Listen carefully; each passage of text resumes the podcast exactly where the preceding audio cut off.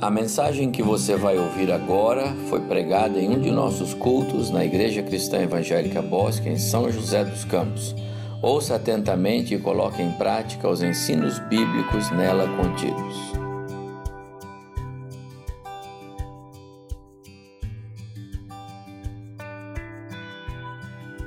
Na cruz, no meu lugar. De novo, a doutrina bíblica da substituição, ok? Hoje temos a mesa do Senhor, a ceia do Senhor, e esta mesa, ela é, prega, a mensagem desta mesa é exatamente a mensagem da cruz. Este símbolo aqui atrás, é, ele é extraído desta mesa. Porque Jesus, quando institui a ceia, você vai ver isso, eu vou mostrar daqui a pouco, ele o faz referindo-se à sua morte, e a sua morte seria na cruz. Isaías 53, versos 1 até 7. Acompanhe comigo, por favor. Quem creu na nossa pregação e a quem foi revelado o braço do Senhor? Porque foi subindo como renovo perante ele e como raiz de uma terra seca, não tinha aparência nem formosura. Deixe-me fazer uma pausa aqui. Você sabe o que é a raiz de uma terra seca? Você já viu? Você já viu uma terra seca e aí você arranca a raiz, você vê como é que a raiz é?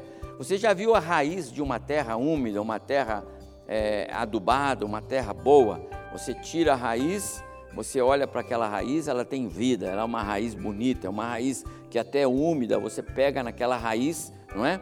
Aí quando você tem uma terra seca e você arranca aquela raiz, a raiz é feia, contorcida, ela, ela é horrível. Você não sabe como que ela transmite vida para aquela árvore. A ideia aqui é que Isaías está vendo o Messias com essa aparência, como raiz de uma terra seca não tinha aparência, não tinha, não, isso não, nem parece que é raiz. O que, que parece que é isso aqui? Não dá nem para queimar, não serve nem para fazer fogueira, nem formosura. Verso 2: Olhámo-lo, mas nenhuma beleza havia que nos agradasse. Ele está falando do Messias, o servo sofredor, na cruz. Verso 3: Era desprezado e o mais rejeitado dentre os homens homem de dores e que sabe o que é padecer, e como um de quem os homens escondem o rosto. Quantos servos, perdão, quantos é, cristãos esconderam o rosto? O Pedro, nem conheço, não sei quem é, lembra disso? Era desprezado e dele não fizemos caso. Verso 4: Certamente ele tomou sobre si tomou sobre si significa dizer que ele foi na cruz no meu lugar, substituto. As nossas enfermidades e as nossas dores, de novo, levou sobre si. E nós o reputávamos por aflito, ferido de Deus e oprimido, mas ele foi traspassado pelas nossas transgressões. De novo, a substituição no nosso lugar. E moído pelas nossas iniquidades. De novo, o castigo que nos traz a paz é, é, a paz estava sobre ele, e pelas suas pisaduras, suas chagas, fomos sarados. Tudo Cristo fazendo no nosso lugar. E todos nós andávamos desgarrados como ovelhas, cada um se desviava pelo caminho, mas o Senhor fez cair sobre ele, ele no nosso lugar. E aqui vai aparecer uma outra doutrina chamada-se doutrina da imputação, porque Deus essa doutrina tem a ver com economia, né? os economistas aqui sabem muito bem. É o livro do, do crédito, débito, imputa ali, coloca ali a ideia de colocar sobre os ombros de Cristo Jesus aquilo que devia estar nos meus. Fez cair sobre ele, ele, Jesus, a iniquidade de todos nós. Verso 7: Ele foi oprimido e humilhado, mas não abriu a boca como, como cordeiro foi levado ao matadouro, e como ovelha muda perante os seus tosquiadores, ele não abriu a sua boca. Até o verso 7 que o Senhor nos abençoe. Vamos fazer uma outra breve reflexão, seguindo na linha da substituição. É a doutrina desta manhã. Era o nosso sofrimento que ele estava carregando, era a nossa dor que ele estava suportando. Portanto, ele foi o nosso substituto. Quando o evangelista Lucas registra é, o momento da ceia, que é o que nós vamos ter daqui a pouco, ele diz assim: E Jesus, tomando um pão, dando, tendo dado graças, o partiu e deu aos discípulos, dizendo: Isto é o meu corpo oferecido por vós. No lugar de vocês, vou eu. Fazei isso, pois, em memória de mim. Semelhantemente, depois de cear, tomou o cálice, dizendo: Esse cálice é o cálice da nova aliança, no meu sangue derramado em favor de vós. O que Jesus está dizendo? Aqui está o corpo que é dado no lugar do seu, para seu benefício. E aqui está o sangue que é derramado para o seu bem. Em outras palavras, ao instituir a ceia do Senhor, Cristo estava anunciando exatamente a doutrina bíblica da substituição. Qual é essa doutrina? Que, o, que ele ocupou o nosso lugar que era devido por causa do nosso pecado na cruz. Lembra, ele não tinha pecado. Ele era o Deus Filho que, é, é, deixando a sua glória, veio a este mundo, tomou forma humana, nascendo no ventre de Maria e depois foi para a cruz e ali recebeu sobre os seus ombros o peso do nosso pecado. Jesus nunca teve pecado, nem contato com o pecado, até o momento em que lá na cruz ele disse: Pai, por que me abandonaste? Eu falei sobre isso. Ato espontâneo e voluntário. Lembra? Ninguém tira a minha vida de mim. Pelo contrário, eu espontaneamente a dou. Ou como está em João 10, assim como o Pai me conhece a mim, e eu conheço o Pai, e dou a minha vida, dou a minha vida pelas ovelhas. Ninguém tira. Ninguém pegou Jesus à força, contra a vontade dele. Juntaram-se lá dez homens fortes, porque Jesus era muito forte, afinal ele era o Filho de Deus, ele era o Deus vivo, então precisaram, é, precisou de que dez homens se juntassem. Não, não, nada disso ele foi voluntária e espontaneamente para a cruz. Quando Paulo escreve a Tito, ele dizendo a respeito de Jesus, ele diz que ele a si mesmo se deu por nós, a fim de remir-nos de toda a iniquidade e purificar para si mesmo, está falando da igreja, um povo exclusivamente seu, zeloso de boas obras. Ainda quando Paulo fala com Timóteo a respeito de Cristo, ele diz que ele a si mesmo se deu em resgate por todos. Resgate você sabe, né? É o preço que você paga para pegar de volta algo que alguém pegou de você. Ocupar o nosso lugar naquela cruz era tudo que estava na mente e no coração de Jesus. Esse era o único caminho para que o plano salvífico pudesse acontecer. O autor da carta aos Hebreus diz assim: pelo cumprimento dessa vontade fomos santificados, por meio do sacrifício do corpo de Jesus, oferecido uma vez por todas. No Antigo Testamento, na Antiga Aliança, os sacrifícios eram feitos repetidas vezes, lembra? Ano a ano o sacerdote fazia, não é? Tinha que fazer, levava um, um, uma ovelha, um animal, o sangue era derramado toda vez. O sacerdote primeiro oferecia sacrifício por ele, pelos pecados dele, depois, e ano, isso se repetia. Cristo, uma vez por todas, ele fez o sacrifício que foi aceito ao, diante do Senhor no nosso lugar.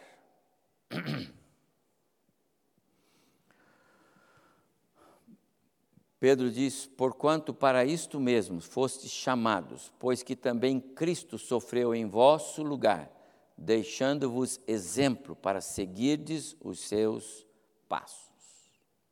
O autor do livro que nós temos usado como fonte para as nossas reflexões doutrinárias, ele diz assim: tudo que ocupava a mente de Cristo em todo o tempo era favorecer-nos, ajudar-nos e finalmente nos salvar da condenação do pecado. Ou seja, a encarnação do Verbo, conforme lemos lá em João 1,14, trouxe à realidade humana o plano divino de resgate do pecador que culminou com Cristo na cruz, profetizado por Isaías sete séculos antes que tudo isso pudesse ser conhecido. Aí nós chegamos de novo no texto que eu li no começo, Isaías. Certamente ele tomou sobre si a doutrina da substituição, as nossas enfermidades e as nossas dores levou sobre si. E nós o reputávamos por aflito, ferido de Deus e oprimido. O autor continua: Mas ele foi traspassado pelas nossas transgressões, moído pelas nossas iniquidades. O castigo que nos traz a paz pesava sobre ele, e pelas suas pisaduras fomos sarados. De que o profeta está falando?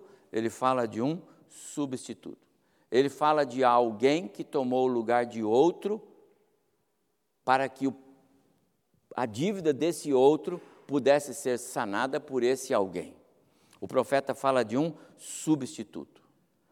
Alguém que recebesse a punição pelo pecado. Um ofertante e uma oferta aceitáveis diante de Deus. Não adiantava um de nós. Todos nós somos pecadores. Todos nós morremos em Adão. Precisamos nascer, precisamos receber a, a vida espiritual de novo, precisa haver salvação. Quem pode fazer isto? Somente um justo. Como é que era o sacrifício lá na, na, na antiga aliança? É, o animal tinha que ser perfeito, sem defeito, lembra? Macho, tinha que ser de um ano. Qual que era a ideia dessas, é, dessas exigências, dessas é, é orientações, dessas regras divinas sobre o animal a ser ofertado? Era fazer com que o povo entendesse que o sacrifício não pode ser um qualquer. O sacrifício tem que ser aceitável a Deus. Porque esse sacrifício que era feito lá na antiga aliança, ela é prefigurava o sacrifício de Cristo. Assim como o animal não podia ser um animal qualquer, cheio de defeito, etc, etc, etc, o sacrifício pelo pecado do homem não pode ser um pecador qualquer. Onde encontrar esse ser sem pecado, perfeito, santo e justo? Apenas e tão somente no Filho. Por isso, meus amados irmãos, não tenham dúvida, a obra do Calvário, a obra do Calvário, quer dizer, Cristo na cruz no nosso lugar, estava enraizado no coração de Deus muito antes da criação do mundo. Porque a criação do mundo já estava na mente de Deus na sua eternidade passada. E Deus já sabia que quando ele criasse o mundo e tudo que há no mundo, e a incluir o homem, a sua imagem e semelhança, esse homem ia tombar, como de fato tombou. E Deus precisaria de um meio para trazer esse homem, criação dele, amado por ele, para a sua presença. Mas como fazer isso? Se todos pecaram. Então, lá na eternidade passada, já houve uma reunião do conselho de Deus, Deus Pai, Deus Filho, Deus Espírito Santo. E nessa reunião já foi estabelecido, filho, você vai. No tempo certo, você vai. Paulo, escrevendo aos Gálatas, diz: na plenitude dos tempos, quer dizer, quando chegou o tempo certo, o kairós de Deus, não o tempo do calendário humano, mas o tempo de Deus. Quando chegou o tempo de Deus revelar a sua glória, então Cristo veio. E aí Cristo é manifestado para dar a vida dele em nosso lugar. O cordeiro será sem defeito, macho de um ano. Podereis tomar um cordeiro ou um cabrito. Lembra quando instituiu a Páscoa? A Páscoa que celebra a saída do Egito. Festa judaica das mais preciosas para os judeus, porque ela fazia lembrar o dia que Deus passou pelo Egito, tirando a vida de todos os primogênitos dos egípcios, inclusive dos animais, mas poupou todos os primogênitos, toda a família dos israelitas e de até alguns egípcios que creram que Deus haveria de fazer o que fez. A festa da Páscoa, ela tem, ela tinha um valor é, é, inquestionável, porque ela apontava como como nenhuma outra para aquilo que um dia Cristo faria, como de fato fez na cruz do Calvário, morrendo pelos nossos pecados. E é só por isso, irmãos, e quero fazer um parênteses, que eu não celebro Páscoa e não desejo feliz Páscoa para ninguém, porque isso seria como se estivesse colocando Cristo na cruz mais uma vez. Tem milhares de pastores que fazem. Aos meus 68 anos, eu nunca aprendi isso na minha vida, e a Bíblia nunca me ensinou isso. Porque a Páscoa é uma, é uma, é uma celebração da morte do Cordeiro. A ceia do Senhor é uma celebração da vitória do Cordeiro sobre a cruz. Jesus institui a Páscoa, a, ceia, tirando de foco a Páscoa e dizendo para os, os, os, os seus discípulos: agora vocês façam isto em memória de mim sem nenhum problema para quem. Eu gosto de ovo também, pode me dar, tá bom? E eu não vou brigar com ninguém se alguém diz comigo, ô oh, pastor, feliz Páscoa, assim, tudo bem. Mas irmão, você está fora da Bíblia, pode ter certeza disso, porque não existe lugar para isso. Lá era uma celebração de vida, vida física, só uma figura daquilo que Cristo um dia faria. Os celebrantes da Páscoa fazem uma vez por, por ano. Eu celebro a Páscoa com os irmãos uma vez por mês, duas vezes. Eu faço melhor como pastor evangélico, entendeu? Então, o cordeiro foi o substituto de quem? Primeiro, de Adão. Depois, o cordeiro foi substituto de quem? De Abel. É, porque ele prefigurou. O cordeiro está prefigurado lá na história de Abel. Depois, o cordeiro substituiu quem? Isaac. Olha as figuras. Agora olha para cá. Na cruz, no meio, na cruz do meio, deveria estar quem? Barrabás. Para quem foi feita a cruz do meio? Para o inimigo maior do povo. Ele era o criminoso, conhecido, culpado por traição do Império Romano. Ele era o lugar dele. Entretanto, outro tomou o seu lugar. Na cruz do meio estava aquele de quem Pilatos e Herodes disseram: Não encontramos nele culpa alguma. Barrabás então foi libertado, não por ser inocente, mas porque outro tomou o seu lugar. Entende a mensagem da cruz? Outro tomou o seu lugar. Na cruz, Jesus tomou o seu lugar. De novo, não é este objeto que aqui está mas é o que Cristo fez no meu lugar, na cruz, lá no Calvário. João registra as palavras do Batista. João, o evangelista, registra as palavras de João, o Batista, em 1,29. No dia seguinte, viu João a Jesus, que vinha para ele e disse: Eis o cordeiro. Lembra? Em Abraão, em, em Adão, o cordeiro. Gênesis 3, 21. E Deus apontou para Adão um cordeiro e diz: Vai lá e faz roupa de peles. João 3, 20, é, Gênesis 3, 21. Por que roupa de peles? Porque essa roupa que você fez de folha não serve, Adão. Essa roupa que você fez para você e para sua esposa não serve. O que vai resolver o problema de vocês, eu vou dar uma ideia para você. Pega aquele carneirinho lá, o mais bonitinho, aquele que você gosta, pega ele. Faz uma pedra com ponta bem afiada. Agora enfia embaixo da, da, da patinha aí central dele e você vai ver o que vai acontecer. E quando Adão enfiou, grito para todo lado, sangue espirrou no rosto, tudo. Adão ficou desesperado. O que, que é isso, Senhor? que, que é isso, Senhor? E ele disse: Isso é a dor que eu senti no dia que você pecou. E é a dor que eu sinto cada vez que você peca, meu prezado filho, diz Deus. Por isso instituiu-se o sacrifício. O sacrifício não era um capricho de Deus. Deus não é sanguinário, ele não gosta de ver sangue o tempo todo. Mas o sacrifício dos animais fazia com que o, o, ofertante, a família, os judeus entendessem que o pecado dói no coração de Deus. Por isso, não peque. Não vive em pecado. Se está em pecado, abandona. Por quê? Porque o pecado dói no coração de Deus. O cordeiro substituiu a folha de árvore que Adão fez para ele, roupa para ele, para Dona Eva.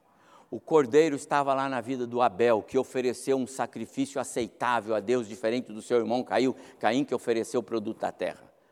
O cordeiro estava lá no, no Monte Moriá, quando, quando Abraão chega lá com seu filho e viu o cordeiro, o carneiro, e ele tomou. O cordeiro, agora em João 29, é Jesus. No dia seguinte, viu João, Jesus é o nosso substituto. Você entende a doutrina bíblica da substituição?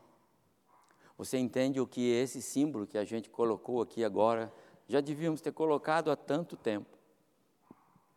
Ele tem um valor extraordinário para nós. À noite eu quero falar mais sobre a cruz. Paulo, escrevendo aos Coríntios, no capítulo 1, ele fala sobre a cruz. Loucura para os os judeus, não é? loucura para os gentios, insanidade para os judeus. Mas eu amo essa cruz, porque nela Jesus tomou o meu lugar, o seu lugar. Nós fomos alcançados pela graça de Deus na cruz do Calvário. Na cruz do Calvário, Jesus é o meu substituto. Isaías teve essa visão, amados irmãos, quando ele escreve o capítulo 53. Que coisa fantástica, o texto que a gente leu. Ele tomou sobre si as nossas dores, as nossas enfermidades carregou sobre si. Deixe-me dizer, algumas pessoas é, querem falar sobre cura, que o crente não pode ficar doente porque Jesus já carregou a, a enfermidade dele na cruz e vai por aí afora por favor, mais uma vez, não creiam nessas coisas. Não creiam nessas coisas. Não tem nada a ver. Jesus disse que nesse mundo a gente teria muitas aflições. E os personagens bíblicos mais próximos de Deus, mais íntimos de Deus, que mais conheceram Deus na sua totalidade, passaram por momentos de grande dificuldade na sua vida física. Jesus carregou sobre si as nossas enfermidades espirituais. Ele morreu naquela cruz para pagar o preço do meu pecado. Aquilo que me separava de Deus, ele carregou no seu ombro. Evidentemente que nós cremos no todo poder do nosso Deus para também curar-nos das nossas enfermidades. Senão nós não orávamos pelos nossos doentes. Mas Jesus não morreu na cruz para carregar enfermidade física. Não resolveria o problema do pecado do homem, resolver os problemas das doenças. Jesus morreu na cruz, porque ele era a única oferta aceitável diante de Deus para resolver o problema do meu pecado, da minha desobediência. Por isso Jesus foi para a cruz no meu lugar. E João olhando para Jesus, disse: Eis o Cordeiro de Deus que tira o pecado do mundo. Jesus, na cruz, no meu lugar. Ele é o seu substituto. Você consegue olhar para esta cruz, esse símbolo, e realmente é, imaginar que Jesus foi ali por causa de você? não é por causa de nós. A salvação não é coletiva. Deus não é Deus de batelada. Deus não é Deus de multidão. Deus é Deus de indivíduos. Cada um. Cada um. Eu já disse, mas eu vou repetir mais uma vez. Algumas vezes, quando nós lemos alguns livros da Bíblia e a gente vê números, números de pessoas, e tantos quantos saíram da Babilônia e foram para Jerusalém, para Jerusalém com Zorobabel eram 7.238. Depois com Esdras foram 4.327. Depois com Neemias foram 237. E, por que esses números? Quem que guarda esses números? Será que um dia lá no céu alguém vai fazer pergunta para nós assim, e aí, responde, com Zorobabel, quantos voltaram? Você nem lembra disso. Talvez você nem estava se lembrado que isso estava lá na Bíblia e está na sua Bíblia. Para que esses números? Porque Deus quer que nós saibamos que Ele é Deus de pessoas. 237, não seis nem oito, sete. Porque Ele contou cada um daqueles que saíram e foram com aqueles líderes. Na Igreja Cristã Evangélica Bosque, tem um bocado de membro registrado no hall de membros. Mas Deus conhece exatamente cada um daqueles cujos nomes aparecem no livro da vida. Não é o diploma de batismo, não é o registro no hall de membros da igreja, mas é o registro no livro da vida. E esse registro parte da obra da cruz. Cristo é o seu substituto na cruz do Calvário? Você entende que realmente Cristo morreu por você ali? É assim que nós entendemos. A salvação começa a partir do momento em que nós entendemos que Cristo foi no nosso lugar na cruz do Calvário. O novo nascimento começa na cruz. A doutrina bíblica da justificação começa na cruz. A regeneração começa na cruz. A substituição acontece na cruz. Quando nós participarmos da mesa do Senhor, agora, eu queria que os irmãos tivessem de maneira muito clara, muito segura, esta convicção no seu coração de que Jesus foi para a cruz no seu lugar. Vamos orar primeiro, curve sua fronte. Vamos falar com Deus. Aproveite para uma reflexão. Talvez você ainda não tinha um pleno conhecimento da obra da substituição. Mas você entendeu agora o ato de Cristo no seu lugar na cruz do Calvário.